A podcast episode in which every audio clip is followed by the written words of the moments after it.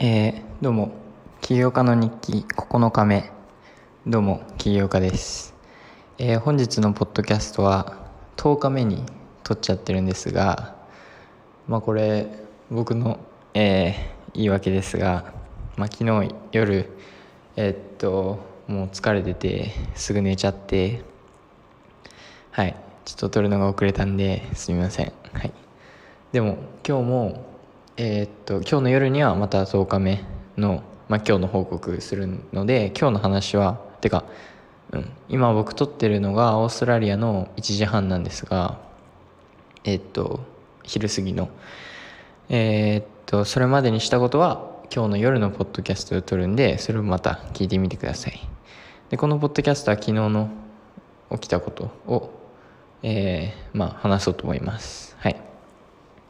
まず昨日はき、まあ、今日は今日って昨日のことで話します。今日はえーっとあんまりアプリのことはやってなくて、まあ、理由としては今あの App Store のデベロッパーのやつの認証待ちっていうかそれ認証されたら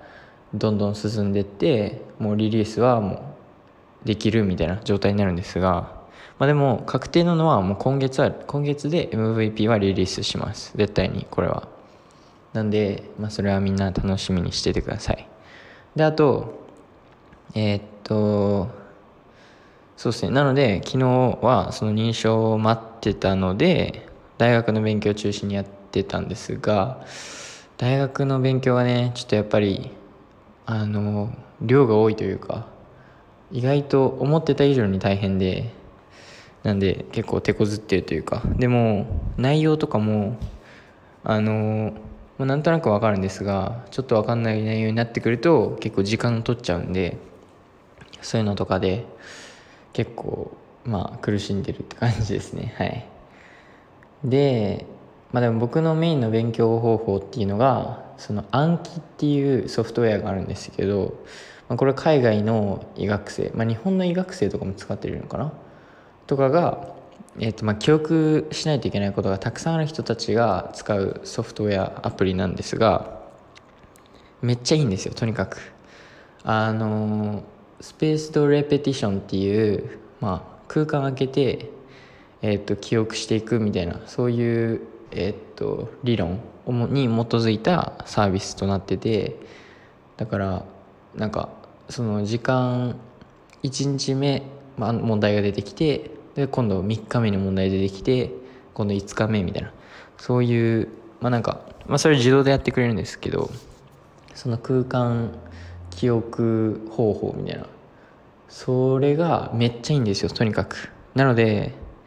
まあ、今こう聞いてくださってる人が何かの勉強何かの資格取りたかったり、まあ、例えば本の内容を覚えたい、えー、っと英語を覚えたいとかそういう人はマジで暗記使ってみてください。あのパソコン版は無料で携帯と同期して携帯でもやりたい人は携帯のアプリが4000円ぐらいするんですよ。これめっちゃ高いんですがあのこれからもう何年も使っていくってなると結構価値はあると思いますね。はい。でも僕基本的に暗記やるときはパソコンでやってます。はい。でもあのどんどん質問追加していくんでもう1日に何百問とかになってくるんですが、まあ、でもねあの本当に記憶に定着するのでだから僕ノートとか取ってないんですよ。なんか僕が思う、まあ、自分の理論なんですがノート取ってる時は僕はすごくま勉強してる感っていうのが出るんですが実際にそのなノートの内容を見返すかっていうとそうでもなく、まあ、テスト前に見返すぐらいで一回書いてその時は満足するんですがそれ以降はあんま覚えてないみたいな状況になる人が多いと思うんですね。僕も含め。なのでこの Anki っていうあれを使えばまずノートいらない。で、ま、ちょっとあれが勉強してる感覚にはあんまなんないんですよ。何もノート何も手で書いてないしノート取ってないしみたいな。けどちゃんと毎日やっていくと本当に頭の中にインプットされていくのは感じてとにかく記憶に定着するんですね。なので Anki はマジでおすすめです。はい。絶対に使ってみてください。で、えーまあその暗記の勉強方法を使って昨日ずっと勉強して大学のレクチャーオンラインのレクチャーとかも見て結構大変ですがまあ楽しんでやってますね。はい。でアプリはもう認証待ち。で昨日寝るまあ今日寝る前にちょっと思ったのが日本語版の作成の方法なんですがそのアダロっていう今僕が使ってるノーコードプラットフォームはその別の言語で作ることに対応してなくて作る方法がまあその今持ってるページたちを全部クローンしてもう一回作ってそれを日本語翻訳してボタン1個でそっちに移すみたいなそういうことをしなきゃいけないんですがそれを、えー、っと今日の夜やろうと思ったんで明日10日目に、えー、っと終わらす予定ですはいで理想は10日目にアップデベロッパーに、まあ、認証されてリリースその次の日かそのその次の日なんで、マジでもう楽しみですね。今月中にリリースできるって考えると。やっと、やっとみんなに使ってもらって、フィードバックもらえるって感じなんですが、だってもう今まではそのアイデアだけでフィードバックもらってて、たんですが、そんなアイデアはもうアイデアなんで、正直。なので、ちゃんと実際プロダクト、サービスになってから、みんなのフィードバックもらうっていうのが多分一番大事なんで、それは、やっともらえるって考えると、まあ道のり長かったなって感じなんですがでも実質アプリ開発にはかけた時間、まあ、日本語翻訳するんでまあ3日とか。MVP なんで最低限の機能しかないんですが。とにかくえー、っとまあ皆さんも聞いてくださってる皆さんもなんか起業したいとかそういうのを思ってるのであればとにかくえー、っと最初から完璧なプロダクトサービスを出すのではなくとにかく MVP をまず作ってでこれ多分よく言うんですがスピードが大事なんですね多分。MVP 作るにあたって。とにかく早くその自分のコアとなる機能だったりサービスだったりを詰め込めた MVP をとにかく早く、えー、っとユーザーお客さんたち、まあ、みんなに使ってもらって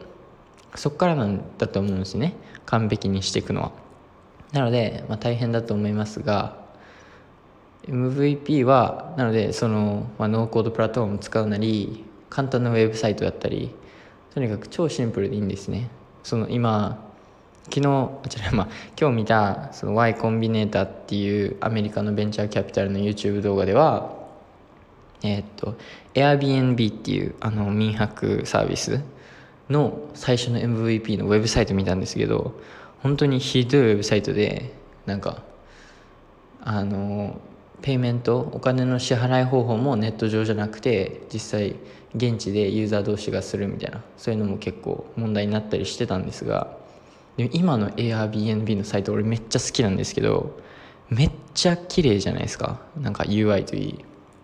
ボタンのアイコンとか可愛いし。なのであのその Y コンビネーターの人も言ってたんですがあのユーザーが覚えてるのはその今のプロダクトであってだからそのリリースの段階でのプロダクトってあんま大事じゃないんですね、まあ、自分の中では結構あの大事なこと、まあ、僕も結構大事なことなんですがなんでなんせそのリリースしたする予定の、